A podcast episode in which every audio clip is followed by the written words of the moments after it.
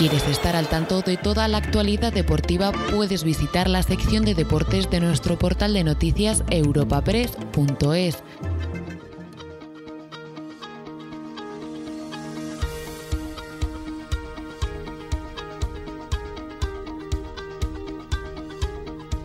En esta ocasión te ofrecemos un desayuno deportivo que lleva por título Mujeres líderes en gestión deportiva y que cuenta con el patrocinio de Dazón, Loterías y Apuestas del Estado, Repsol y Unicaja Banco. Para presentar esta cita contamos con un invitado muy especial como es el presidente del Consejo Superior de Deportes, José Manuel Franco, quien dará paso a un coloquio en el que han participado Marisol Casado, miembro del COI y presidenta de la Federación Internacional de Triatlón, Asunción Loriente, presidenta de la Federación Española de Remo, y Amanda Gutiérrez, presidenta de FootPro. Gaspar Díez, redactor jefe de la sección de deportes en Europa Press, es el encargado de moderar este coloquio. A continuación, podemos escuchar a Candelas Martín de Caviedes, directora de Desarrollo de Negocio en Europa Press, abriendo el encuentro. Hoy nos hace mucha ilusión en este desayuno. Tuvimos recientemente uno sobre el deporte femenino, fantástico, y hoy vamos a hablar sobre el creciente papel aunque todavía no suficiente, de las mujeres en puestos de gestión en el mundo deportivo. Y tenemos a tres fantásticas mujeres que nos hablarán de su experiencia, de su liderazgo en distintos ámbitos del mundo deportivo. Eh, Asunción, Marisol, Amanda, me encantaría ser yo quien nos presente hoy, pero tenemos al presidente del comité, perdón, del Consejo Superior de Deportes, José Manuel, quien tendrá los honores y aunque pido que ocupe esta tribuna. Muchísimas gracias por acompañarnos esta mañana.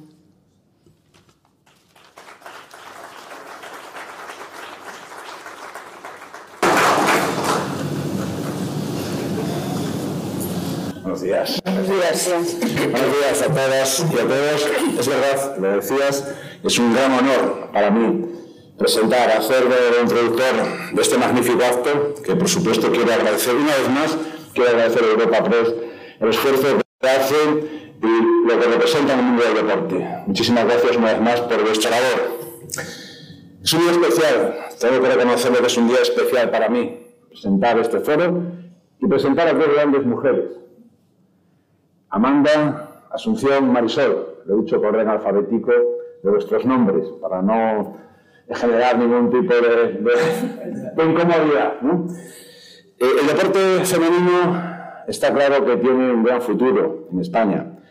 Una de las apuestas más claras y decididas, yo diría incluso que contundentes, del Consejo Superior de Deportes ha sido la apuesta por el deporte femenino en general. No es algo nuevo. Aquí tengo algunos antecesores, concretamente a José Ramón, que agradezco también su presencia, que mantenían ya en su día una apuesta por el fútbol se me ha escapado del fútbol. No solamente hay fútbol en la vida. Por el deporte femenino, efectivamente. Y también desde el Comité Olímpico Español, desde ADES, gracias Alejandro, gracias José Hidalgo, también desde el Comité Paralímpico, está hoy aquí representado. Yo creo que la apuesta es clara y decidida. Creo que estamos en el buen camino, creo que estamos en el camino adecuado, pero también creo, estoy convencido de que queda mucho camino por recorrer todavía. Lo comentaba a la entrada, tenemos a magníficas deportistas, magníficas.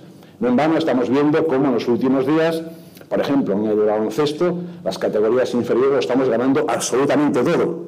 Solamente se nos pone enfrente, solamente nos queda un escollo al final, cuando la competición es mundial, que es Estados Unidos. Pero está, estamos compitiendo con otro mundo, nunca mejor dicho. Pero en lo que es Europa, eh, nuestros equipos inferiores femeninos de baloncesto están haciendo una campaña espectacular. Lo mejor está por llegar todavía. Pero también nos ha pasado con el fútbol. Ahora sí, la selección sub-20 hace poco ha conseguido un gran logro. Eh, y también, y no quiero olvidarme, del balonmano. Es decir, creo que nuestras deportistas están a la altura de las circunstancias, están a la altura de los nuevos tiempos, están a la altura de la apuesta que la sociedad española, voy un poquito más allá, no solo en el deporte, que la sociedad española está haciendo por lo que es la igualdad real entre hombres y mujeres. En el aspecto competitivo, reitero, vamos francamente bien. Es mejorable, todo es mejorable en la vida, pero estamos bien. Ahora bien, donde tenemos un grave problema, y hoy seguramente debatiremos sobre esto, es sobre el papel de las mujeres directivas en el deporte.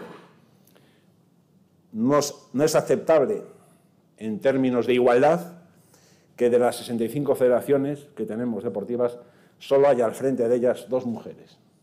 Eso es lo que tenemos que corregir entre todos.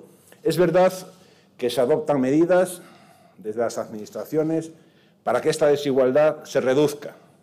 Es verdad que se exige un porcentaje de mujeres en las juntas directivas de las federaciones, pero claro, no es suficiente. No es suficiente, por ejemplo, que se exija un porcentaje de un 40% de mujeres en las federaciones cuando los puestos que ocupan son secundarios. Eso tenemos que mejorarlo. Y por lo tanto, yo creo que es una labor que corresponde a todos los poderes del Estado, pero en el mundo del deporte tenemos esta asignatura pendiente. Y entre todos vamos a mejorarla. La nueva ley del deporte, por ejemplo, avanza, yo creo que de un modo significativo, de un modo importantísimo en esta dirección. Avanza en la igualdad de premios, avanza también en la visibilidad, que también es muy importante, la visibilidad del deporte femenino. Vamos a intentar que al final el nivel de visibilidad entre hombres y mujeres en el deporte sea el mismo. Y la prueba más evidente de que algo está sucediendo, algo muy importante está sucediendo, es que, por ejemplo, hace unos días en un partido de fútbol femenino de la selección española, España-Alemania, la vieron en televisión española casi un millón y medio de espectadores. Esto era absolutamente impensable hace unos años. Pero es más, dos diarios deportivos muy importantes en nuestro país dedicaron la portada, en este caso a una noticia triste, pero pone en valor lo que es el deporte femenino, a una lesión de la mejor jugadora del mundo, Alexia Putellas. Estos periódicos están dedicando estos días hasta cuatro y seis páginas al deporte femenino. Con lo cual, sin galaracas, sin falsos optimismos, sin optimismos desmedidos y siendo conscientes del terreno que pisamos, podemos decir que estamos avanzando adecuadamente. Podemos decir que seguramente estamos progresando adecuadamente, pero también hay que decirlo, decirlo muy alto y muy claro, que nos queda mucho camino por recorrer todavía para que esta igualdad entre hombres y mujeres sea real y sea efectiva. Por eso es muy importante y agradezco de nuevo a Europa Press el esfuerzo que hace y es muy importante este debate que hoy se va a generar aquí para seguir avanzando en esta dirección. Y es importante que haya un gran acuerdo entre todas las fuerzas políticas, no solamente a la nueva ley del deporte, que seguro que la habrá, ¿verdad, Juan Luis? Al menos un consenso muy amplio, para que también desde la nueva ley del deporte seamos todos conscientes, la sociedad española, del camino que nos queda por recorrer en el mundo de la igualdad efectiva entre hombres y mujeres en el deporte femenino, no solo en el aspecto competitivo, sino en el ámbito directivo. Por mi parte nada más porque ellas son las protagonistas, ellas tienen que ser las protagonistas, no solo hoy, sino siempre. Amanda, Asunción, Marisol, en estos casos suele leerse un currículum. Vosotras no necesitáis que os lea ni un currículum porque tenéis una valía más que acreditada. Por lo tanto, muchas gracias por lo que hacéis y también muchas gracias por lo que os queda por hacer. Vais a contar con un aliado incondicional, que es el Consejo Superior de Deportes, y a nivel personal, con todo mi apoyo, todo mi cariño, toda mi consideración y, por supuesto, os deseo los mejores éxitos. Muchas gracias.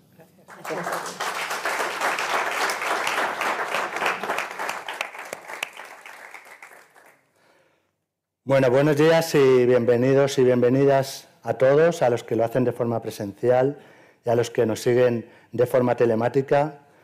Gracias por responder a esta invitación de estos desayunos, que como ha dicho el presidente del Consejo Superior de Deportes, hoy es bajo el título Mujeres líderes en gestión deportiva.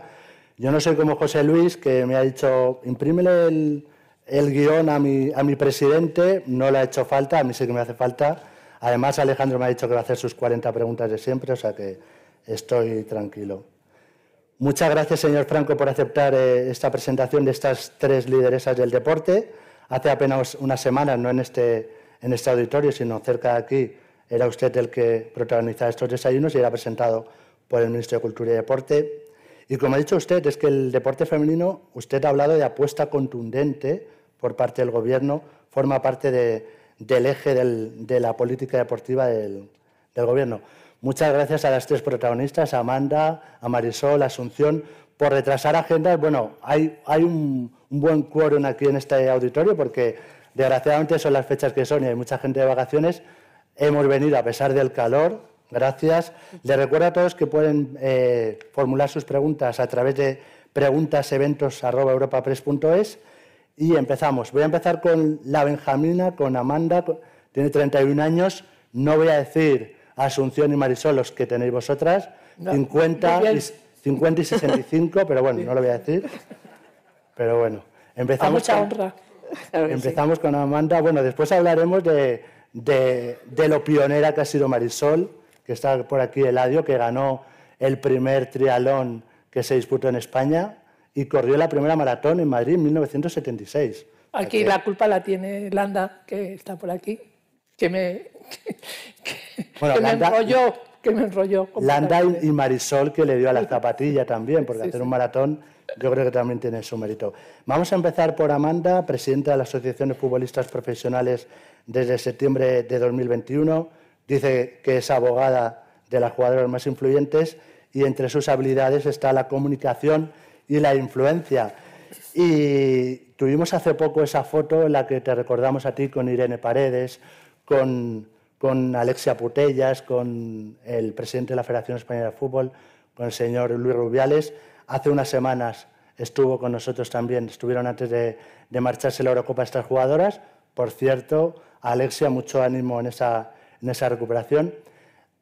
Háblenos, eh, Amanda, de ese acuerdo que se definió como histórico para las primas en el fútbol femenino español.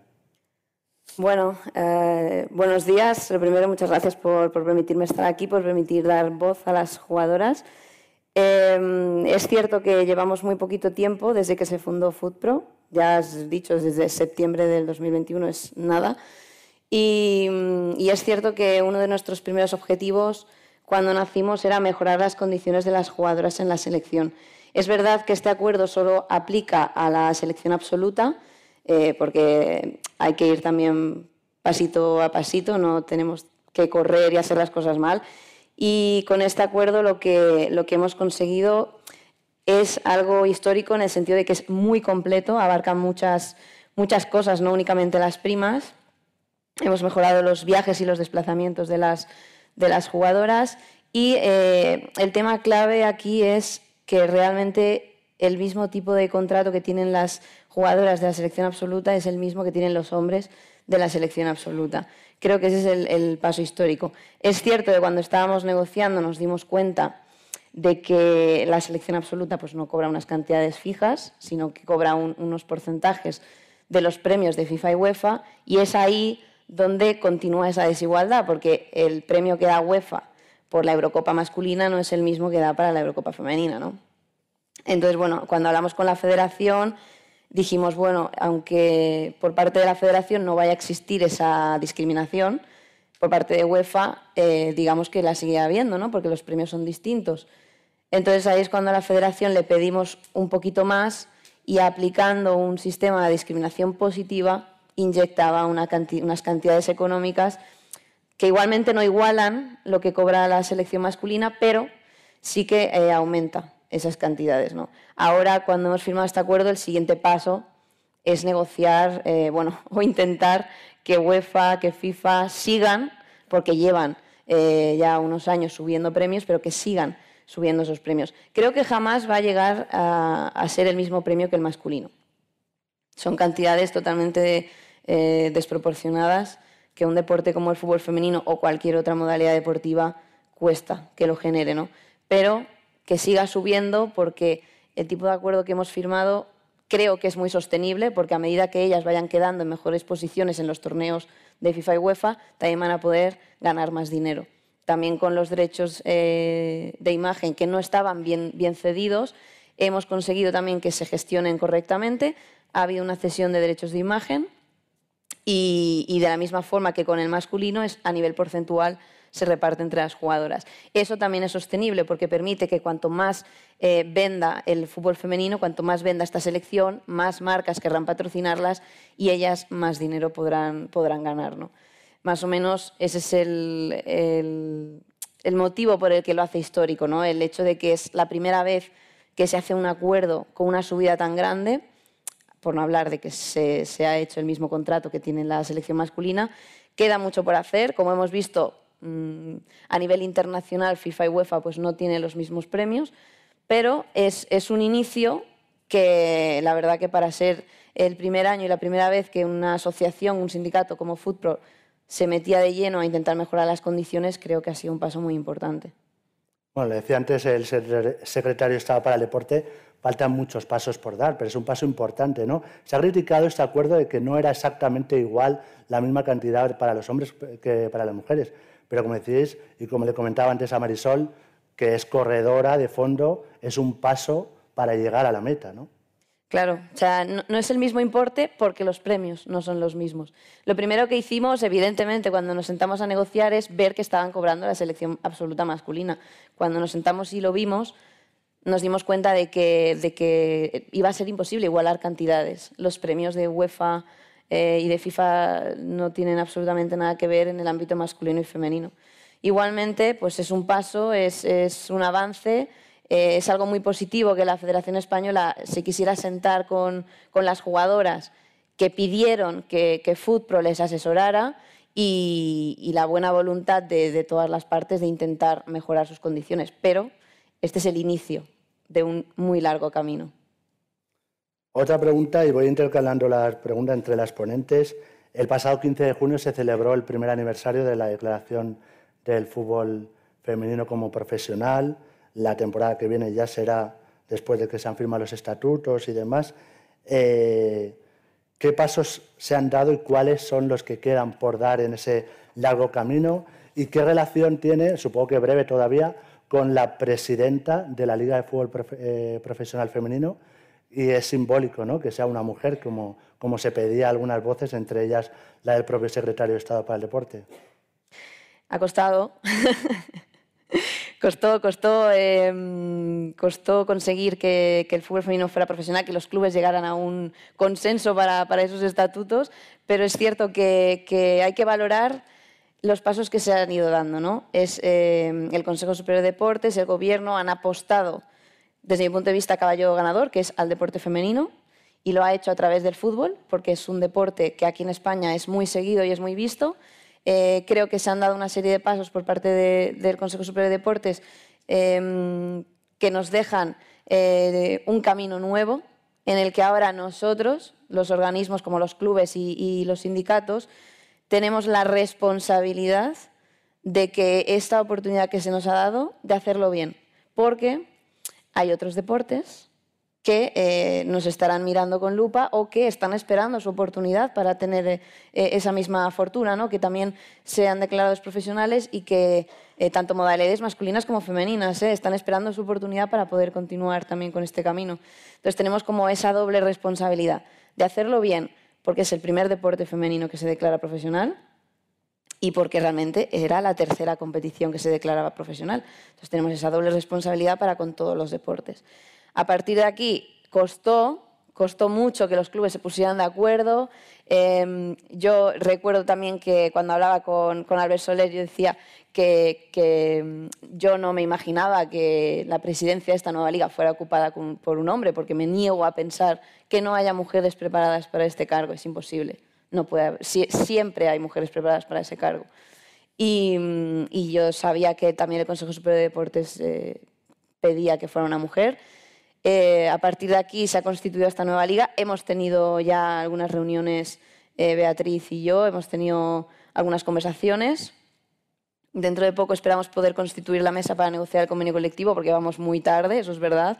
Pero bueno, hay que dar una oportunidad a esta liga que forme sus infraestructuras internas y también gestione pues, muchos temas que tiene, como el convenio de coordinación con la Federación Española de Fútbol, y también el tema de patrocinios, los derechos de imagen. Los derechos de televisión. Evidentemente, entonces aquí la liga tiene un papel fundamental, tiene un producto muy positivo, o sea, para mí tiene un producto muy bueno, que está eh, en plena expansión, que llama, que gusta, que, ya hemos visto cómo ocupa portadas. Eh, ya tenemos el mismo número de balones de oro en España de hombres y mujeres, que es uno, ¿no? Vale, pues estamos iguales. Entonces, ahora tenemos una oportunidad de hacer las cosas bien. Si de algo ha servido el que se haya abierto un periodo para precandidaturas a la presidencia, es que hemos visto como había una empresa que estaba dispuesta a poner 10 millones por el naming, solo por el naming. Entonces, esta nueva liga tiene una oportunidad muy grande eh, de hacer las cosas bien y bueno, yo espero que, que se haga bien porque tenemos esa responsabilidad para con el resto de deportes también. Lo dijo también el secretario de Estado para el deporte, se os va a mirar con lupa porque el, deporte, el fútbol femenino va a ser la palanca de otras profesionalizaciones de otros deportes. Vamos a seguir con Asunción, que está aquí a mi derecha. Asunción, lo decía antes también el señor Franco, no puede ser que solo haya una presidenta de una federación deportiva olímpica, la otra es no olímpica, eh, Isabel García, Salvamento y Socorrismo. Eh, una mujer presidenta de una federación y hace poco tuvo que salvar una moción de censura. Ser presidenta de una federación y ser mujer es una profesión de riesgo. Buenos días. Buenos días. Eh, sí, es una profesión de cierto riesgo. Gracias, José Manuel, por la presentación y por el apoyo. Gracias, Alejandro, por estar aquí y gracias a todos.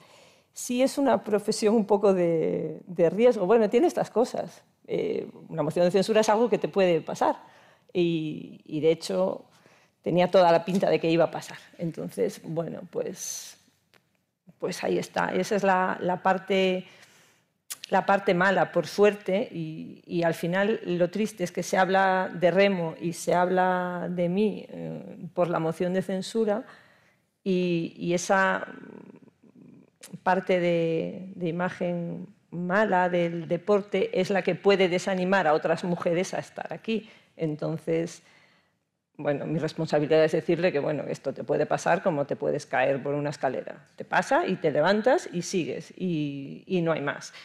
Somos muy pocas. Yo creo que, que de una... Dijiste, tengo 50 años, yo lo poco que remé, poco y mal, fue con 9, 10 años cuando yo empecé.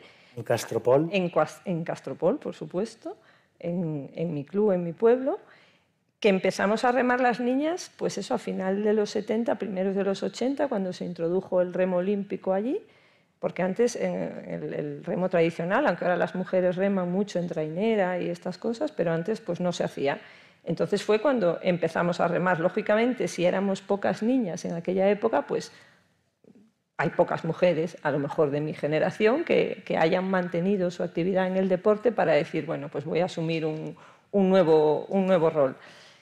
Por otro lado, está, eh, al final es un mundo, en cierta manera, el de las federaciones muy estanco. Parece que hay quien llega a un sitio y se perpetúa por los siglos y los siglos, y es muy complicado que esas personas a lo mejor se muevan. Y eso, eh, claro, hace de barrera, hace de tapón. Entonces, otras personas que quieran llegar ahí dicen, pues es que es imposible, si siempre me encuentro con ese, con ese techo.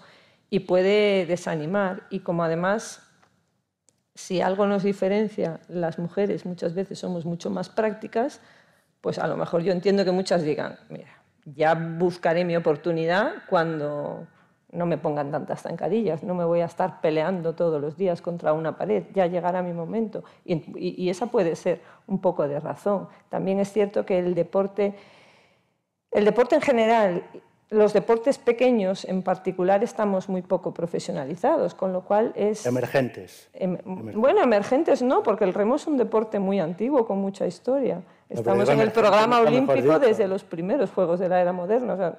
somos, pero somos pequeños, somos un deporte eh, pues minoritario. Entonces, está poco profesionalizado. Yo cuando oigo hablar a Amanda o cuando oigo hablar del fútbol femenino, eh, digo, es que eso es otra galaxia. O sea, es otra liga. Es otra liga, es otra liga, absolutamente. dicho. Entonces, es verdad que, que, si, que si hay pocas mujeres que puedan hacer del deporte, del remo en este caso, no sé, del triatlón, por ahí andar a la cosa, su, su profesión, pues es otra traba más para, para, llegar. Pero bueno, yo espero que las que estamos aquí, las pocas más que hay, que sirvamos de ejemplo para que, para que las demás digan, bueno, pues pues ¿por qué no? Si Marisol, Amanda, Asunción pueden estar ahí, pues yo también faltaría más, por supuesto que sí.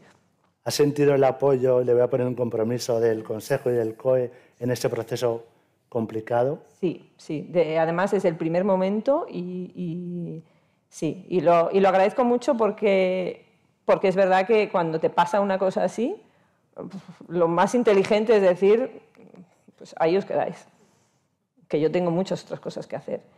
Pero, pero bueno, un poco de, sentido de responsabilidad también, ver pues eso, todo lo que había detrás, todo el apoyo, no solo del Consejo Superior de Deportes, del Comité Olímpico, al final de los deportistas, de los clubes, del remo de a pie de verdad, eh, yo ese apoyo lo tuve desde, desde el primer momento. No me, no me, animaron tanto ni cuando me presenté a las elecciones. no, me, no me permitieron decir, mira. Y algún rato uno lo piensa, porque qué necesidad tienes de pasar por eso. Porque además hay personas que de las que están a tu alrededor, pues, pues que lo ven y dicen, mira, ¿y realmente te merece la pena todo esto? ¿Realmente es el remo tan importante?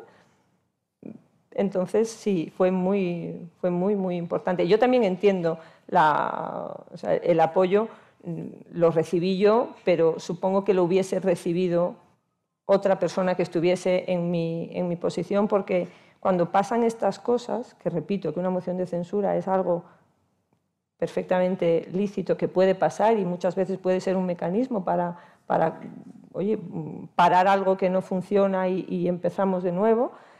Eso puede pasar, pero es verdad que en este caso eh, al final el problema lo tenía todo el mundo, porque eh, tenemos también que hacer que el deporte no sea un reducto de, bueno, pues de personajes eh, que, nos, que nos van a hacer ser portadas de los periódicos por algo que no tiene que ver con el deporte, cuando el remo fue portada de un periódico deportivo. Es que a mí me, a mí me da vergüenza, a mí me causa pudor.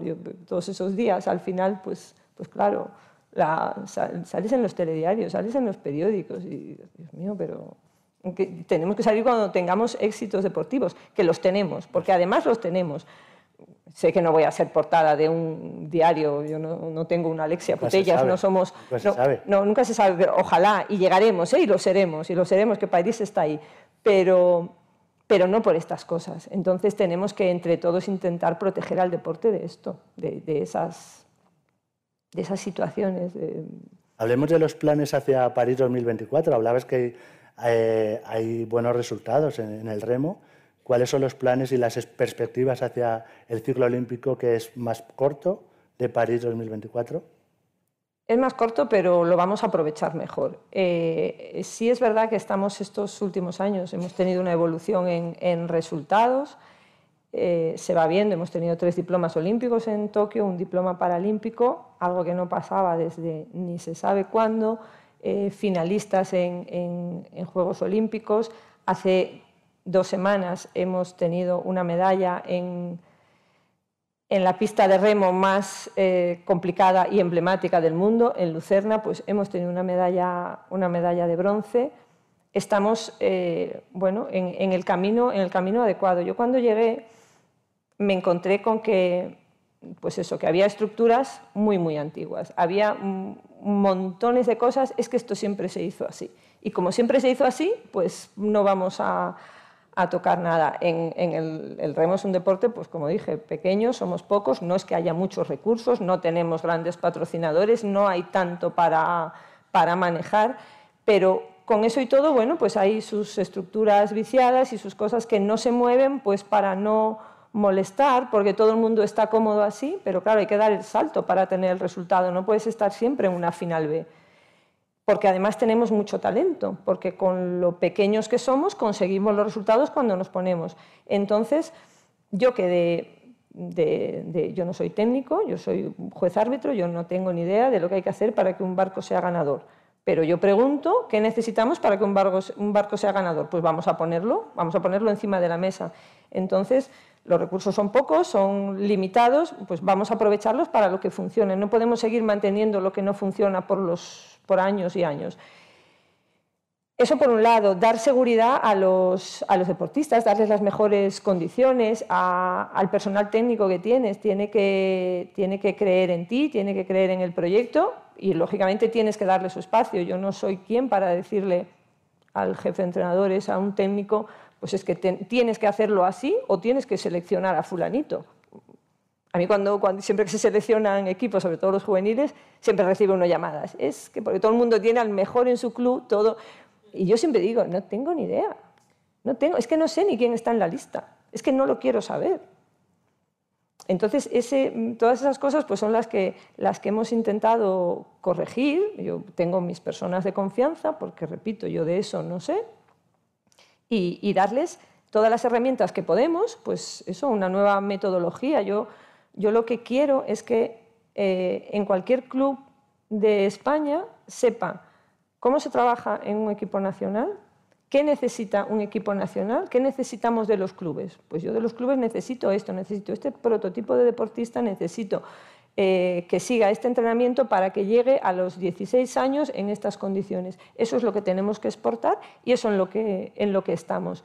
Y luego otra parte, que es la que menos se ve y quizá la más difícil de trabajar, y, estamos trabajando este año con, una, con, una, persona, con una empresa, Stress Free Sports, pues tenemos que creernos que podemos ganar y lo estamos haciendo porque lo están viendo y tenemos que, eh, que nuestros deportistas top sean los referentes de todos los demás tenemos que, crear un poco ese, eh, a nuestros propios héroes.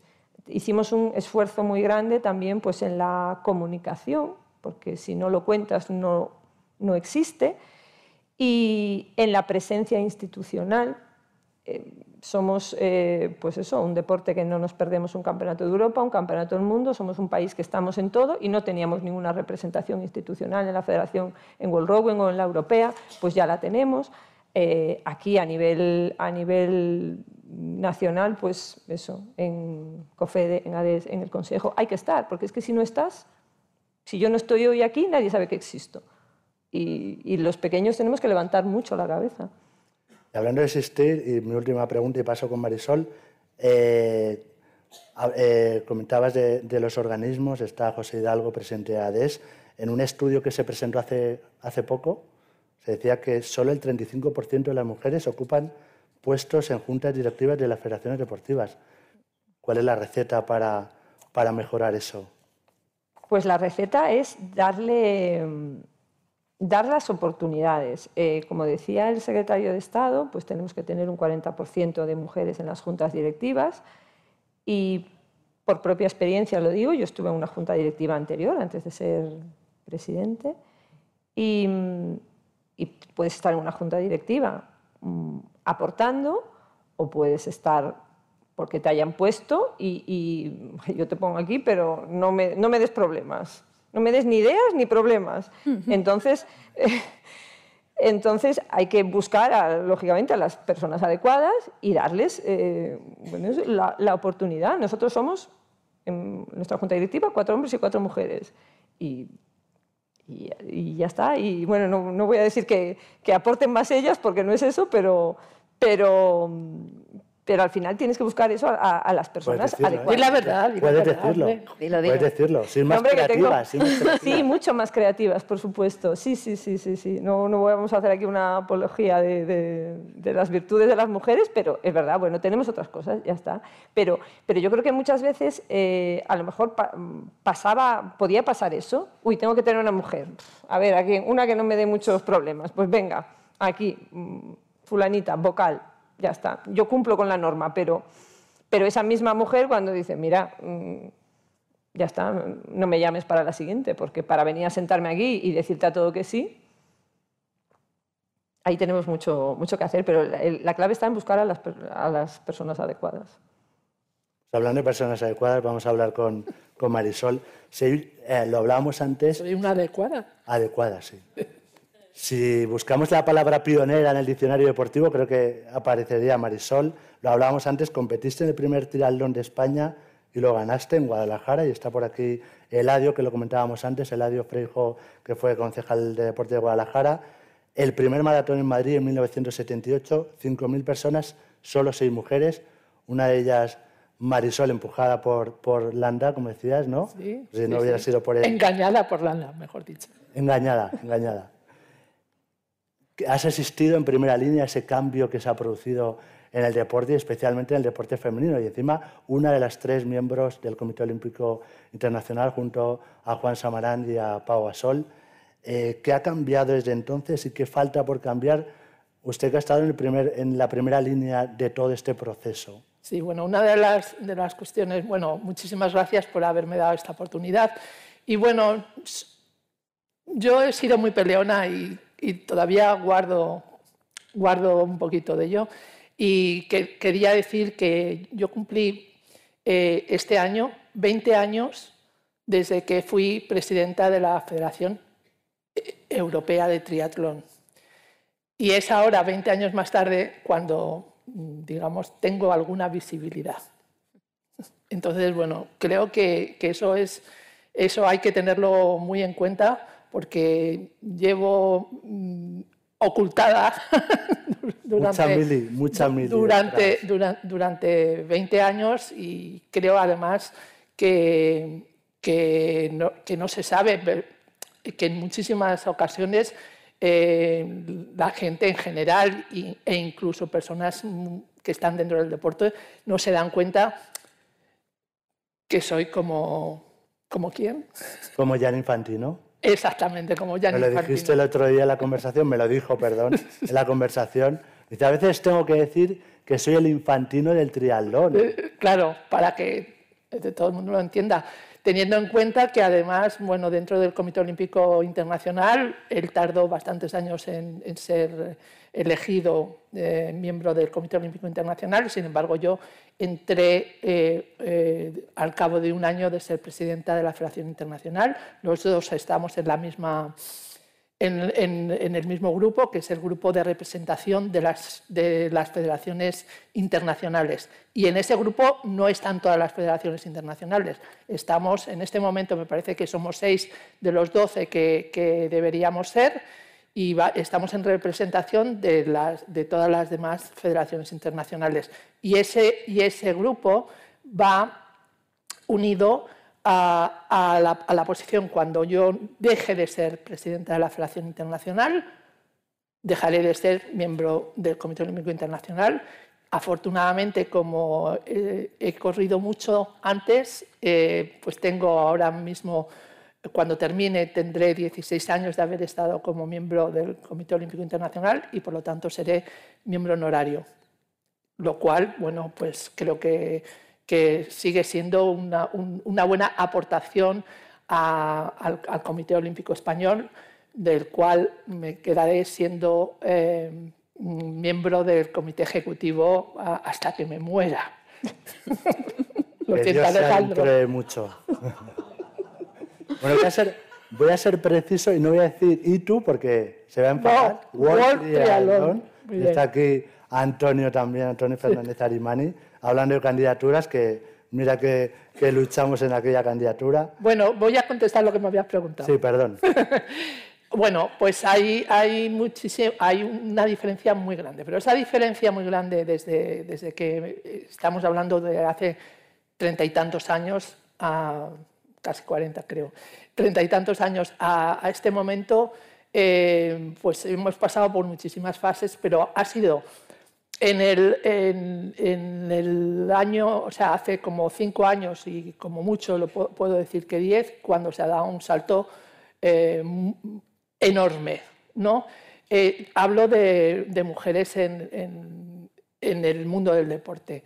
Entonces, bueno, aquí mm, yo he estado trabajando y aquí tengo también a mis amigas eh, Benilde y, Elida, que, que, tuvieron un papel muy importante en, un monumento determinado. Ellas fueron las que de alguna manera mm, me convencieron, ellas que son estudiosas de la materia, eh, fundamentalmente me dijeron, yo creo, Marisol, que tú tienes condiciones, esto me parece, me lo dijo exactamente eh, Benilde, que tienes condiciones. Y fue en ese momento cuando yo de repente me di cuenta que efectivamente, ¿por qué no iba yo a ser presidenta de la Federación Internacional?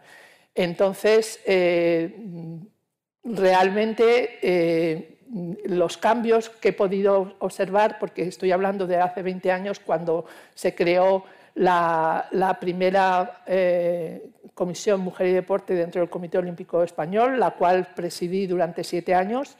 Pues eh, eso me hizo a mí, eh, en, primer lugar, yo nunca supe por qué yo era la, presidenta, pero bueno, luego Mercedes Cogen me lo explicó, me dijo, me dijo, eres la presidenta porque eres presidenta de la Federación Europea, por lo tanto, pues sería lo más lógico que, fueras. Entonces, eh, bueno, he trabajado muchísimo en ese tema y lo he trabajado en el Comité Olímpico Internacional. Yo he sido la coordinadora del trabajo de, revisión de, género que estaba dentro de la, de la Agenda 2020 y luego bueno, se ha trasladado a la 20 más 5 pero creo que lo más importante eh, que, hice en aquel momento fue pelear dentro del Comité Olímpico Internacional, no pelear, sino poner en relieve que, la igualdad de género era parte del buen gobierno. Ese, fue el, el tema fundamental. Una vez que claramente eso se aceptó, no es que se aceptara, es que era una reflexión, pero que que siempre se pasaba como muy por encima de ello y yo, mi trabajo fue hacer, tener claro que, que nos iban a ayudar de, esa manera, ¿no? Eh, poniéndolo como, como, parte del buen gobierno. Una vez que, que, el buen gobierno, eh, o sea, que la igualdad de género está dentro del buen gobierno, sin rechistar, sin rechistar, los pilares del Comité Olímpico Internacional, Comités Olímpicos Nacionales y federaciones internacionales han aplicado sin, rechistar todo lo demás. Es decir, el que, el que haya, bueno, es el Comité Olímpico Internacional, ¿no? que haya más mujeres dentro de lo que es los miembros del Comité Olímpico Internacional y eso si, hacéis el seguimiento os daréis cuenta que ahora mismo ya estamos muy cerca del, 40, 40 y tantos por ciento en mujeres. Eh, eh, la igualdad de género que tendría que los Juegos Olímpicos, que son la propiedad del Comité Olímpico Internacional, tenía que tener igualdad en número de mujeres y de hombres, eso ya se ha conseguido también y, que las, federaciones internacionales tuvieran sus juntas directivas al menos un 30%, ahora ya estamos hablando prácticamente del 50% en este momento. Y ahí, claro, aquí un poco respondiendo o, diciendo un poco lo que ella ha propuesto, es que las juntas directivas son electas todas son electas. Entonces, ahí no cabe la posibilidad de que haya alguien que, no tiene nada que hacer. Ahí no se pone a alguien. Ahí es una, eh, hay que presentar candidatas para que esas candidatas puedan ser elegidas, etcétera, etcétera. Si no hay suficientes candidatas, bueno, pues habrá que hacer una propuesta de, poderlas llamar de otra manera, etcétera. Pero son, son nunca nunca se puede dar la situación, o bueno, es más difícil que se dé la situación de las mujeres florero, que creo que todo el mundo lo entiende cuando lo digo. Entonces, bueno, pues por, esa línea, a mí yo, mm, yo lo que quiero decir es que en este momento ya las puertas están abiertas, que la igualdad en la participación, daros cuenta que si 10.000 deportistas, antes había 8.000 hombres y 2.000 mujeres, pues si ahora hay 5.000 hombres y 5.000 mujeres, yo tengo la esperanza que eso se refleje luego también en el liderazgo. O sea, ahora tenemos, tenemos como 3.000 mujeres más eh, que, como, como, está pasando en, en, otros, en otros deportes, pues esas mujeres formarán parte de los, de los comités ejecutivos que ya forman parte, porque las federaciones tenemos eh, deportistas eh, dentro de los comités ejecutivos, etcétera, etcétera. Entonces, bueno, creo que se ha movido, creo que no se ha vuelto a discutir eh, la importancia que tienen las cuotas, que es otra de las cosas que, que yo he defendido desde el primer momento. Las cuotas son cuotas, cuando, se, cuando el problema se acabe tendrá, ya no será necesario tener esas cuotas, pero de momento es lo que nos ha permitido en los últimos 10 años, 5 o 10 años, el dar este, este impulso tan grande. Entonces, nos sigue quedando, eh, por supuesto, el tema de, del liderazgo total, es decir, de las, de las presidencias de,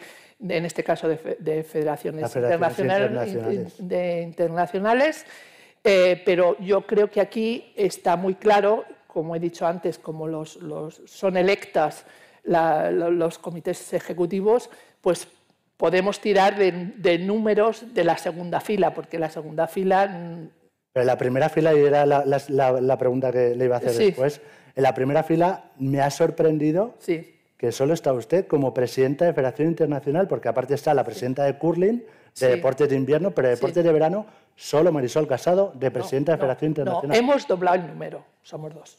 Ah, dos, sois dos. Hombre, el trabajo que he venido haciendo tiene, que notarse, ¿no? la de table tennis, la de tenis de mesa, dos. que me sale ping-pong. Eh, dos.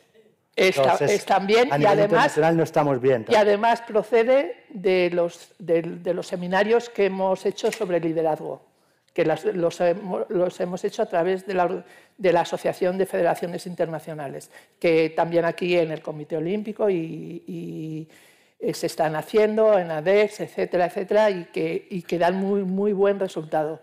Porque lo más importante para nosotras es, yo tuve el empuje de, como ya he dicho antes, que están aquí presentes de Elida y de, Benilde, pero siempre necesitamos, un empuje especial. Tenemos que ser captadas de, de manera diferente, por lo menos de momento. Yo creo que eso irá ya, por ejemplo, veo las nuevas generaciones que están en, en, una situación completamente diferente. Y eso también es lo que yo quiero resaltar, que es súper importante que entendamos que ahora mismo Mm, se puede decir que las puertas están abiertas y que ahora lo que necesitamos eh, son mujeres que no debería decirlo como tal, pero mujeres valientes que quieran entrar porque todavía estamos en una situación que nos faltan muchísimas mujeres. Para eso, y también un poco enlazando con lo, con lo que ella había dicho, es muy importante que tengamos ejemplos de éxito. Porque si no tenemos ejemplos de éxito, pues evidentemente no vamos a captar a nadie. Van a decir, en esa jaula de grillos me voy a meter yo. No. Y, mm, digamos que de alguna manera, en mi experiencia personal, pues mm, eh, hemos tenido que luchar con, no, no, con malos ejemplos de mujeres, que no lo, que no lo sabía, sino con malos ejemplos de, de hombres en posiciones de liderazgo. Y eso ya es el no va más. El tener que, levantar la imagen de lo que tiene un líder eh, masculino en, este contexto. Entonces, los ejemplos de éxito en este momento, como desafortunadamente, porque hemos tenido tiempos infinitamente mejores dentro de las federaciones internacionales, que es lo que yo, lo que yo controlo, por decirlo de alguna manera, en España, de, deportes olímpicos, ahora mismo la única soy yo, hombre o mujer, eh, y hemos tenido a Pachi Perurena, que, bueno, que sigue siendo presidente de los World Games, etcétera, y hemos tenido en, el, mismo fin de semana que yo entré como presidenta de, la, de Trialón, tuvimos tres presidentes de federaciones internacionales. Eh, este Negre en hockey hierba, mm, Perurena en piragüismo y Casado en trialón. Entonces, bueno, de, esos solamente quedo yo. Unos porque no pasaron elecciones y Perurena por edad y bueno, pues, pues es algo que también tenemos, tenemos que dar, pero sobre todo es muy necesario que, tengamos ejemplos positivos y que le demos la máxima visibilidad, porque verdaderamente yo tengo la sensación siempre que no se está sacando todo el rendimiento que se podría sacar de mi, de, mi, de mi posición, ¿no?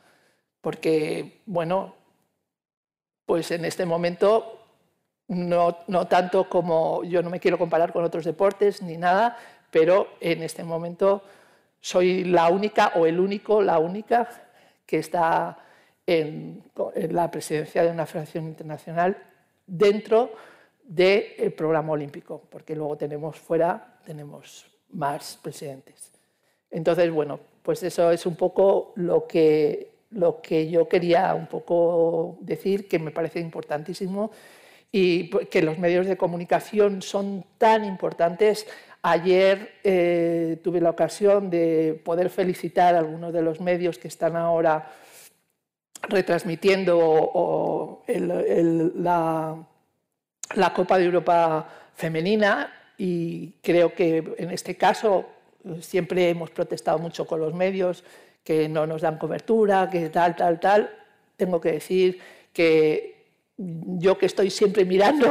No somos tan malos, no somos tan Que no sois tan malos, que, que de hecho eh, las transmisiones, vamos, el papel concreto, porque yo es que solo pongo la una, o sea, yo lo siento mucho por los demás, pero es lo que conozco.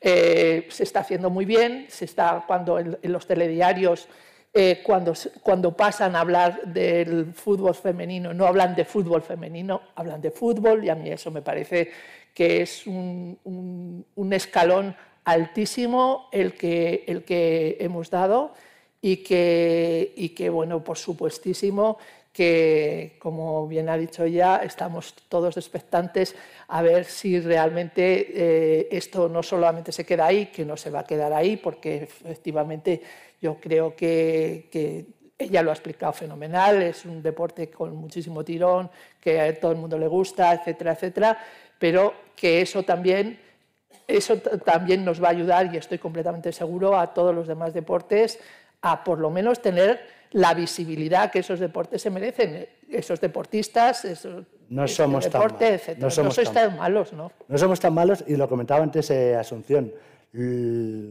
Detrás de estas tres mujeres, de estas tres lideresas, hay personas de comunicación. Y antes las federaciones no se ocupaban de esos temas de comunicación. Ahora tenemos a Sara, Olaya, Margot, y hay personas detrás de, de comunicación y ese es el problema, que para llegar a los medios también hay que comunicar y comunicar bien. Vamos, me, me, pregunta mi compañera, hablando de medios de comunicación, de Yusport, eh, Irene Aguiar, no me gusta hacer una pregunta a las tres ponentes, pero en este caso sí que me gustaría conocer la postura que tenéis, tienen las tres sobre las deportistas transgénero. Empezamos con, con Amanda. ¿Cuál es la postura del sindicato ante esta polémica que, que está ahora en los medios por, por Lía, antes por Caster Semenia? Pues uh, es un tema complicado, eh, porque la verdad es que hagas lo que hagas, creo que vas a discriminar a alguien. Tomes la decisión que tomes, siempre va a haber eh, alguien que sufra esa discriminación. Desde FoodPro creemos que tenemos que tener un posicionamiento sobre este tema. Es verdad que por lo jóvenes que somos, todavía las jugadoras no nos hemos reunido para hablar concretamente de este tema y, es por eso que de momento a nivel externo en FootPro no tenemos un posicionamiento. Creemos que es algo que es muy delicado, hay que intentar encontrar una solución eh, y que esa solución tiene que intentar discriminar lo menos posible, porque creo que va a ser discriminatoria la solución, sí o sí. Entonces, desde FootPro eh, es un tema que tenemos pendiente de reunirnos todas las jugadoras porque al final eh, el control del sindicato lo tienen ellas. Tenemos una junta directiva formada por jugadoras y esta junta somos las que nos tenemos que reunir un día para hablar solo de este tema. Porque es verdad que en el mundo del fútbol aún no tenemos, al menos en, primera división, aún no hemos visto casos eh, de este tipo ¿no? y, y como que se va dejando pasar. Pero creo que tenemos la responsabilidad de hablarlo y de tomar una decisión sobre qué opinamos a este respecto. De momento eh, no, no, no, hemos podido hacerlo. Como te digo, es que somos muy jóvenes todavía y nos vamos encontrando problema tras problema y, y es algo que esperamos poder abordar pronto. A ver, como dice Amanda, es, es una cuestión muy complicada y muy delicada. Eh, es verdad que alguna federación internacional ya se está posicionando, eh, World Rowing todavía no lo, no lo ha hecho. Es verdad que nosotros eh, en la Federación Española no hemos tenido hasta ahora ningún, ningún caso, ningún requerimiento, nada, como dice ella, claro, cualquier cosa que digas o hagas, pues siempre alguien se va a sentir discriminado, pero también es verdad que, es, un, es, un, problema real que nos va a llegar, que nos va a, llegar a todos. Eh, por ejemplo, un deporte como, como, el nuestro, un deportista individual que compite en un barco solo, en la última Copa del Mundo en, Lucerna, la que yo te hablaba antes, la, la regata.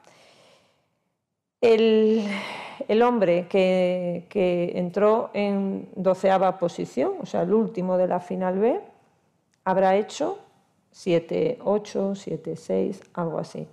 La primera mujer en la final A habrá hecho 7.36. Más o menos, no, no, me lo sé, pero entonces, claro que es muy complicado y, lógicamente los deportistas, las deportistas transgénero tienen que tener su espacio. El problema es que hoy no lo, yo creo que no lo tienen porque, pues porque el, está empezando a surgir, que no es, no es que sean, no es que, no es que hayan empezado a salir ayer, pero quizá empiezan ahora a tener notoriedad, y, pero hasta que no haya, me imagino que un número importante, pues no se pueda tomar una decisión justa.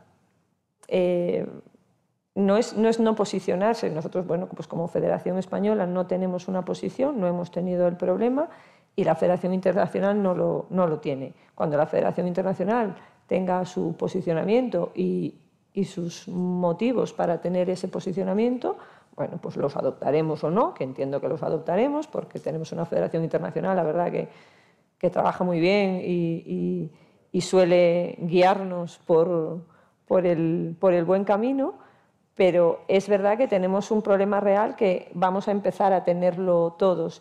Y además yo me atrevo a decir que en los deportes individuales es todavía mucho más notorio, porque pues eso, por los datos que, que te acaba de decir, tenemos que buscar una solución, como dice Amanda, que no discrimine, aunque entiendo que, que al principio siempre se va a discriminar a alguien, pero yo, yo, me, pongo en, yo, yo me pongo en el pellejo de, de las dos partes afectadas, la deportista mujer que puede perder un podio, con todo lo que conlleva, porque no solo es el momento de la foto y la medalla, con todo lo que conlleva, y también me pongo en, el, en el, la piel de la deportista transgénero que, que tiene que tener su oportunidad de subirse a un podio también. Entonces, claro, hay que buscar el sitio para todas. Es, es, muy, muy complicado y ese creo que es uno de los retos más importantes que tenemos ahora como, eso, como deporte, en general y para la Federación Internacional de Triatlón, porque el COI ha lanzado balones fuera y ha dicho que cada federación internacional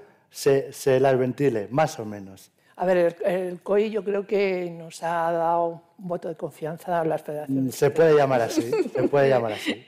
Dejémoslo eh, en ese caso. Cree que somos suficientemente fuertes como para, mantenernos, como para mantenernos en pie sin su ayuda. Eh, bueno, sin su ayuda no. Ellos ah, están haciendo un papel de información, etcétera, de apoyo a las federaciones internacionales a la hora de tomar esta decisión. Nosotros eh, el, día, el día 3 de, o sea, dentro de dos semanas o una semana, el día 3 de agosto, tenemos una reunión de la del Comité Ejecutivo eh, que está dedicada expresamente a, este tema y probablemente, vamos, si no hay nada raro que puede haberlo, porque ya lo hemos pospuesto varias veces, si no lo posponemos eh, será en ese momento cuando tomemos la, decisión, la, vamos a crear la normativa eh, para este momento. Entonces, bueno, eh, tratando de no decir nada al respecto, bueno, quiero decir muy expresamente que, para mí, que como ya, ya he dicho anteriormente, he estado dedicada prácticamente 20 años a, la igualdad de género eh, y cuando una vez conseguida la igualdad de, casi conseguida la igualdad de género, sobre todo en participación, tener, eh, tener que eh, legislar, por decirlo de alguna manera, tener que legislar en parte contra las mujeres, porque es muy evidente en este momento va a ser un, tema realmente complicado. Por otra parte, eh, todos saben también que, que Trialón eh, se ha caracterizado fundamentalmente por, la igualdad de género por, por, una parte, pero por la inclusión, por, por, haber sido por haber tenido una inclusión muy, muy fuerte, especialmente en el momento en el que eh, admitimos eh, dentro de nuestra federación o compartimos, que, que realmente es eh, mejor decirlo, compartimos nuestra federación con los paratriatletas y con todo el mundo de los paralímpicos. Entonces, realmente, por eso estamos en, en una situación que, que, estamos muy compungidos, por decirlo de alguna manera, porque evidentemente vamos a tener que tirar hacia un lado o hacia el otro, cuando nos hubiera gustado poder. Pero eh, yo tengo que decir que, y esto también para mí, yo creo que ha sido una de mis fortalezas, soy una persona muy flexible y creo que, que tenemos que tenemos que tener una normativa porque no nos puede pillar el tema sin tenerla, sin poder aplicarla, etcétera, etcétera. Pero mm, no va a ser la definitiva, es que es imposible que sea la definitiva porque, porque no tenemos datos en este momento. Nosotros hemos hecho eh, unas encuestas a todas nuestras federaciones nacionales, eh, se están haciendo otras encuestas y no tenemos, no tenemos personas trans que, que quieran o que que estén compitiendo. Eh, hemos detectado en, el deporte popular de trialón pues un par de casos o tres casos, pero estamos hablando, aparte de todo, estamos hablando de la élite, etcétera, etcétera. Pero bueno, yo, yo mi propuesta va a ser probablemente que todavía no lo...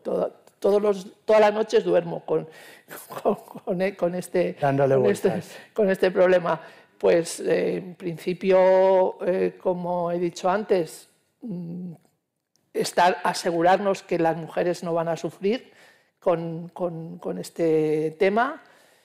Y después, bueno, pues iremos trabajando y cuando vayamos teniendo los casos y, como hemos hecho en, en, otras ocasiones, como han sido con los Paralímpicos, ellos mismos han sido los que nos han ido diciendo hacia qué hacia qué parte tenemos que ir y eso es lo que yo creo que, que, tendremos para el día 3. Bueno, se me van a quedar muchos temas, así que tendréis que venir a, a, otro desayuno, las tres, pero bueno, voy a seguir con las últimas preguntas que tengo. Eh, Amanda, derechos de televisión. Eh, es clave para la, la, renta, la rentabilidad, para una liga profesional, la rentabilidad económica. ¿Sabe cómo están esas negociaciones? La liga todavía no tiene esa ventana en la que poder verse la Liga Profesional Femenina? Pues eh, me sabe mal decirlo, pero es que no, tenemos información sobre eso. Sí que he hablado algunas veces con Beatriz y me ha dicho que están en ello, pero yo no tengo información ni de cómo están, ni de, ni de si han conseguido ya eh, propuestas de algunas eh, empresas. No sabemos, no tenemos información a este respecto. Es verdad que la liga está siendo como demasiado rigurosa con hablar con los sindicatos solo para lo expresamente previsto en la ley. Es algo que desde FoodPro no nos ha gustado mucho. Nos gustaría que hubiera una relación mucho más recíproca ¿no? entre liga y sindicatos, porque al final creo que tenemos que remar todos en la misma dirección y si eh, podemos hacer algo para que a nivel de derechos eh, televisivos podamos conseguir más dinero, entiendo yo que por qué no vas a contar con nosotros para que echemos un cable ¿no? en ese sentido no tenemos información. Es cierto que, yo creo que sí que se puede sacar eh, una buena cantidad económica, por lo dicho, eh, teniendo en cuenta que este proceso de creación de la liga nos ha demostrado que tenemos un producto que vende, hemos tenido balón de oro también, hemos llenado dos veces el Camp Nou, hemos tenido una jugadora que ha vendido más, camisetas que su compañero masculino, como es Alexia Putellas en el Barça, vendió más camisetas que Pedri. Eh, tenemos el producto para conseguir un buen paquete y poder eh, asegurarnos, que eso es lo importante, de que el fútbol femenino se televise. Al final yo creo que también tenemos el ejemplo de, la liga inglesa, ¿no? que estuvo retransmitiendo absolutamente todos los partidos. Eso al final lo que hace es que el aficionado pues lo quiera ver más, le guste, o si hay alguna tarde que no tiene nada que ver y eh, dan el fútbol femenino, pues lo pone. Y a lo mejor le acaba gustando este deporte y se convierte en un aficionado más. Y, mm, y al final es toda una rueda. Cuanto más se muestra un producto, más llama, más genera, más mueves, más interesa, más puedes eh, seguir nutriendo a los clubes de infraestructuras, más pueden los clubes subir los salarios, más se pueden eh, mejorar las condiciones. ¿no? Entonces, es, eh, desde, desde FoodPro no tenemos información sobre cómo está este tema. Nos gustaría tenerla, pero eh, creemos que es un tema importante, eso por supuesto, sino uno de los más importantes para eso, para que la liga se pueda ver, porque la temporada pasada tuvimos un apagón televisivo que nos ha perjudicado mucho y ha devaluado mucho nuestro producto y no podemos permitir una cosa parecida este año. Entonces, bueno, eh, tendremos que esperar a ver si, está, si la nueva liga da noticias sobre cómo está el tema de los derechos de imagen. Asunción, le voy a poner un compromiso. Bueno, Decía más. antes eh, Marisol que habían doblado. ¿Te gustaría doblar en presencia nacional? Porque hay una candidata a la Federación Española de Rugby, Patricia. Que menos. Sí. Hombre, sí, sería... A ver, es que ten- tenemos que ser más, es que no, no hay otra. Si es Patricia, mm, bienvenida, vamos, la, la cogeremos con mucho cariño. Si es otro, pues también, ¿eh? que no vamos, a, no vamos a tratarle a él peor. Pero sí que es verdad que, que yo muchas veces me siento, no, no sé, un poco sola cuando yo voy a tantos foros y, y- y estoy yo y poco más. acompañada. No, hoy sí, hoy sí, pero yo a veces lo, lo digo cuando voy a, a cualquier sitio. A ver, si tú miras la sala, todos los caballeros pues llevan su traje gris, su traje azul. Entonces, si yo me pongo un traje gris, es que ya no me ven nadie. Por Entonces, eso vamos de blanco. por eso hay que ir de blanco o de color O rojo. O rojo, lo que sea, lo que sea. A ver, Bueno, ojalá seamos más pronto, claro que sí. eh, cuantas, cuantas más mejor, pero no por no simplemente por que seamos la mitad porque sería lo políticamente correcto, no, porque hay muchísimo talento por ahí, hay muchísimas gerentes, secretarias generales, presidentas de federaciones autonómicas, muchísimas mujeres en la junta directiva que pueden ser, vamos, por supuesto, muchísimo mejor que yo, presidentas de una federación. Entonces, ojalá. Decía Marisol que a veces, desgraciadamente, ha tenido que decir quién es por no llevar traje y corbata, ¿no? Lo, Sí. lo, lo ha dicho en alguna entrevista. Y una última pregunta para ti, eh, Asunción. Aprovecha ahora que hablabas antes de pocas ayudas que está el secre- secretario de Estado para el Deporte.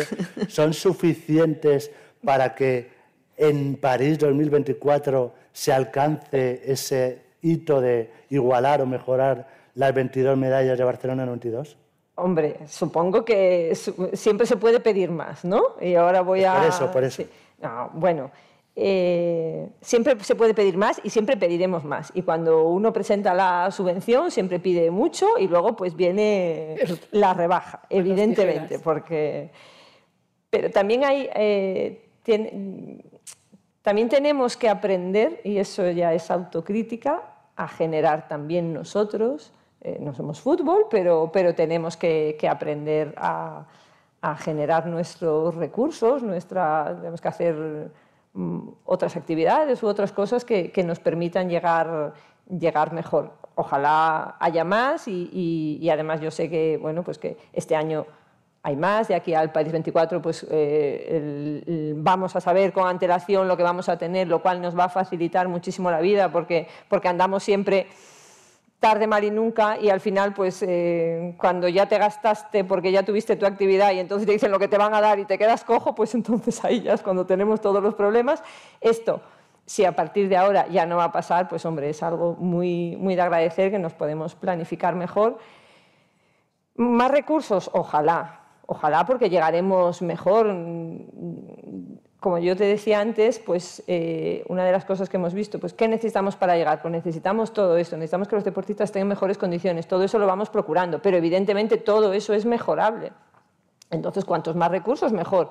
Si tenemos más, ahora no me mira, pero si, si, Se le está si- comentando. Gracias. Lo sé, lo sé. Si tenemos, si tenemos más recursos, bienvenido sea. Pero, pero bueno, yo creo que estamos en condiciones de llegar a París en, en buena posición. Bueno, eso es como los padres, ¿no? Cuando nos pide la paga el niño, miramos para otro lado, ¿no? Pero... Claro. Marisol, esta pregunta creía que no se le iba a hacer, pero Madrid 2036, el alcalde ha recuperado otra vez, el alcalde de Madrid, José Luis Martínez Almeida, últimamente ha recuperado las últimas semanas el sueño olímpico, después, desgraciadamente, de que a pesar de los intentos de Alejandro, pues no saliera esa candidatura conjunta de, Aragón y Barcelona. Eh, ¿Cree que España necesita más peso? Antes reivindicaba que quizás a lo mejor a los miembros COI, incluido a usted, no se le saca el rendimiento suficiente. Con tres miembros COI es suficiente, necesitamos más peso para ese sueño olímpico de Madrid 2036. Yo, yo creo que no, es, que no es necesario más peso del que tiene porque, porque nuestra... Esto lo ha dicho Alejandro muchas veces y en eso estoy de acuerdo con Alejandro que, nuestra candidatura es el modelo, que la, última candidatura que tuvimos es el modelo que tiene ahora el COI eh, para elegir la, sede de los Juegos Olímpicos. Yo creo que eh, una de las primeras cosas, yo estuve hablando con, por otras razones, por trialón especialmente, con el, con el alcalde justo dos semanas después que fuera eh, elegido y, desde ahí, en ese momento ya le dije, todavía yo no estaba en la comisión eh, de futuras sedes, que estoy en, esa comisión, y, le dije, esto es un proyecto, es un, maravilloso proyecto que el ayuntamiento siempre tiene que tener abierto. Tiene que tener abierto el proyecto que se llama Futuros Juegos Olímpicos, el, el año que, que, sea, y empezar a trabajar, eh, porque eh, lo bueno que tenemos ahora del, sistema que tenemos ahora de elección es precisamente el que se puede empezar a trabajar tranquilamente como ciudad, como ciudad, no solamente como Comité Olímpico Nacional, sino como ciudad, de, poder estar en, diferentes reuniones, el, poder eh, intercambiar ideas con, otras con otras ciudades, etcétera, etcétera, y, seguir ese camino que, el Comité Olímpico Internacional tiene preparado para que cuando se den todas las circunstancias positivas, tanto por parte de, la ciudad como del Comité Olímpico Nacional, como del Comité Olímpico Internacional, pues en teoría debería salir solo, como ha salido el tema de, de Australia. Entonces, si yo estuviera, si yo fuera alcaldesa, vamos, es lo primero que haría. Lógicamente, es abrir ese, o sea, tener ese proyecto, que es un proyecto que tiene que quedar allí, que tiene que pasar por, por los diferentes eh, partidos que, vayan a estar y, ese, y ese proyecto olímpico ojalá fuera como eh, quisimos, me, me quiero incluir también en, los Juegos de Invierno, que fuera la amalgama de, de la sociedad eh, española, ¿no? Que fuera un madrileña primero y española después, que fuera una ayuda para que todos nos lleváramos bien, etcétera, etcétera, que ese es uno de los grandes valores del deporte. Pues ese proyecto olímpico, ese, ese, ese proyecto olímpico para cuando sea, ese yo lo abriría, pero mañana mismo, porque ese no tiene ninguna connotación hasta que no escriban la carta de que quieren ser y entonces yo me tengo que salir de esa comisión. Bueno, me he quedado sin tiempo, tenemos que cumplir ya con el horario, eh, pero como el fútbol, lo dice el secretario de Estado para el Deporte, es la palanca de otros deportes, les voy a pedir un pronóstico del partido que tenemos mañana.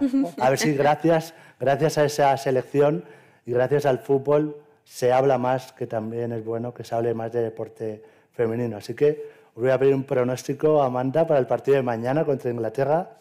A ver, yo tengo que decir que yo no soy muy buena leyendo partidos ni entendiendo muy bien estas cosas. O sea, yo soy jugadora, pero soy un poco torpe a la hora de hacer lecturas y sobre todo de analizar un partido cuando está en curso, soy bastante negada.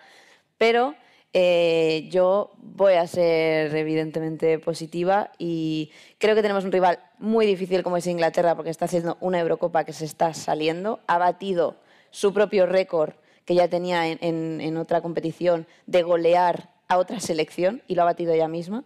Em, también está batiendo audiencias, eh, entonces eh, es la anfitriona, lo tenemos muy difícil, además con las bajas que tenemos, ¿no? de las dos mejores jugadoras del mundo, como son Alexia Putellas y Jennifer Hermoso, lo tenemos complicado, pero yo creo que este equipo tiene eh, lo que hay que tener para, para, ganar. Yo sí que lo creo.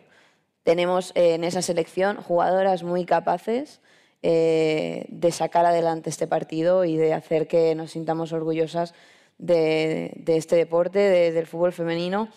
Y creo que igual, independientemente del resultado, en esta Eurocopa hemos ganado mucho. Todos estábamos esperando esta Eurocopa, sabíamos que iba a ser histórica eh, por algo en concreto y es por la visibilidad que se le está dando, por el momento en el que llega, en el que además estamos teniendo una, liga profesional para la temporada que viene.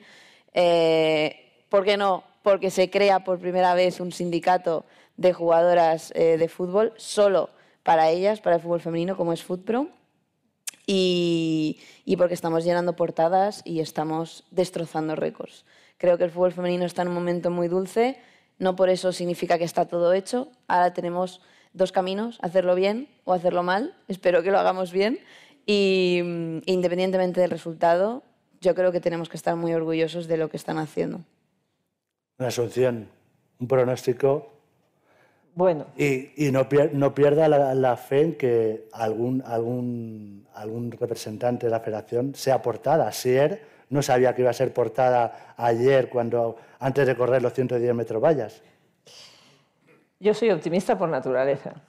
Bueno, de, como de fútbol no tengo mucho conocimiento, eh, pero con los datos que ella da, y, aquí sí que voy a, a, echar una lanza en favor de las mujeres, si nosotras nos crecemos ante las adversidades y eso es así, y pues nos faltan a las dos mejores jugadoras, pues seguro que, que van a echar el resto, lo que les falte, por esas dos y se va y van a hacer historia, no me, no me cabe duda. No solo por mi optimismo natural, pero además porque creo que, que eso, es muy, eso es muy español, cuando nos falta lo que sea, a mí me lo decían eh, hace poco una de las competiciones nuestras, cuando se nos acaba todo, pues nos sale el gen. Bueno, pues entre el gen y, y eso, y la dificultad añadida, pues seguro que sí. Es un reto. que nos va bien. Sí, hombre, será por retos. 1-0. 1-0. 1-0. No sé si jugamos en casa o no. ah, no, bueno. Es, es, evidente. 0-1. No sé cómo hay que decirlo. Que van a ganar, vamos. Bueno, pues muchas gracias Amanda, Marisol, Asunción por habernos acompañado y por haber compartido sus claves de liderazgo. Muchas gracias, señor Franco, por, por la presentación. Muchas gracias a todos los que nos han acompañado. ¿Una pregunta? ¿Tiene una pregunta? Ah, sí, pues, eh, pues acabamos con la pregunta. Es que había una reflexión más que una pregunta en el, en el email, pero eh, ¿tenemos el micrófono, por favor? Aquí hay un micrófono. Sí, sí, sí, se lo van a acercar ya. Aquí, aquí. Aquí, aquí, ya, le llega, ya le llega.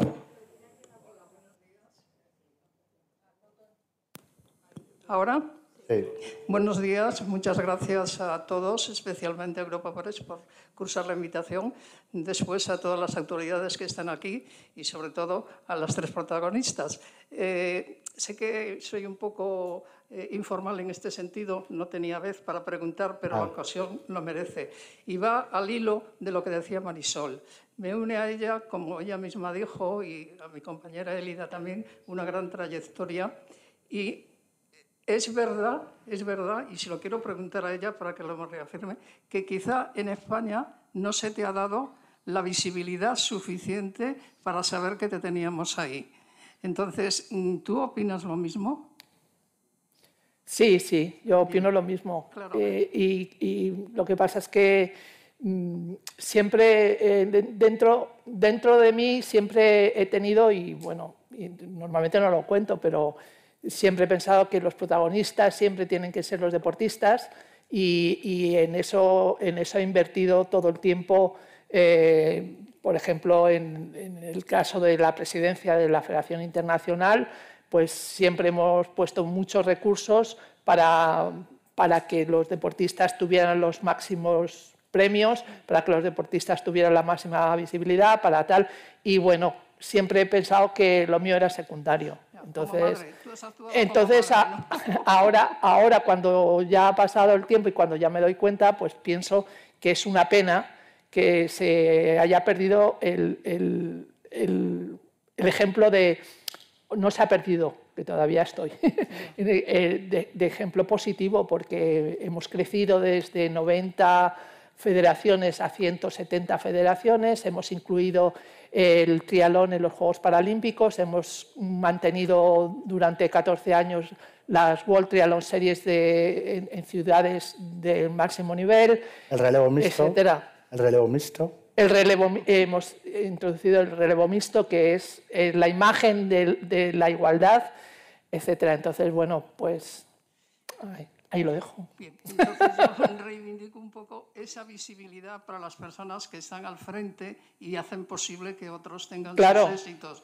Entonces es un ejemplo de éxito el de esta señora Marisol Casado y yo reivindico una mayor visibilidad dentro de nuestro propio país que yo creo que no la tiene todavía. Bueno, yo creo que hay una buena oportunidad. Después eh, yo ya me voy a retirar, vamos, no me voy a volver a presentar a la Federación Internacional. Van a ser cuatro mandatos. Yo he puesto tres mandatos. He podido estar cuatro porque no era retroactivo, entonces voy a estar cuatro. Y bueno, creo que, mm, que cuando termine ahí, pues eh, espero tener oportunidades para transmitir todo lo que yo he aprendido. quiero decir también que, que, ha habido algo muy importante en mi, en mi carrera que, ha sido traer la oficina a Madrid. No tenemos la sede, la sede la tenemos en, en Lausanne, porque por, razones obvias están prácticamente todas las federaciones allí, pero la oficina operativa de World Triathlon está en Madrid, con españoles al frente de ellos. Tengo que decir que nosotros nos hemos nutrido de un legado que habían dejado las eh, anteriores eh, solicitudes a Juegos Olímpicos. Tenemos a Antonio Arimani, tenemos a Olaya, tenemos nosotros, bueno, nos hemos nutrido y tenemos un equipo eh, fantástico. Somos ejemplo no solamente de igualdad de género, sino también de buen gobierno dentro de las federaciones internacionales, etcétera, etcétera. Entonces, bueno, creo que, que eso, desde luego, es parte, y tengo que decir también que el Consejo Superior de Deportes, en el momento en que yo me presenté y, y, desde entonces hasta ahora, nos ayuda con una cantidad que podríamos decir es simbólica, pero es muy importante para poder eh, tener la oficina, la oficina de Madrid, eh, está el alquiler está pagado por el, por el, Consejo Superior de Deportes a través de, como no puede ser de otra manera, de, la Federación Española de Triatlón, que no he hablado de ello, pero es mi mayor asset en, el, en, este mundo, que tener un presidente de una federación española que, que, te ayuda cuando estás, no tienes un campeonato en tal sitio, ahí, pues, y enseguida José Hidalgo nos salva. Nos ayuda. bueno, pues vamos a seguir aprendiendo de, de ti, Marisol, como decía. Muchas gracias a los que nos han acompañado aquí, a los, que los, lo han hecho de forma telemática, a una debutante que viene aquí a los desayunos, a mi hija Yaiza, a esa persona que nos sigue siempre de forma telemática y, como siempre les digo, buenos días, buena suerte, feliz verano y muchas gracias por acompañarnos. Muchas gracias, Muchísimas gracias. Muchísimas gracias. Despedimos esta entrega de los desayunos deportivos de Europa Press invitando a todos nuestros oyentes a descubrir el resto de episodios de este podcast, así como los de los distintos programas de nuestra red a través de europapress.es barra podcast. Recuerda que puedes encontrar todos ellos en las principales plataformas de podcasting.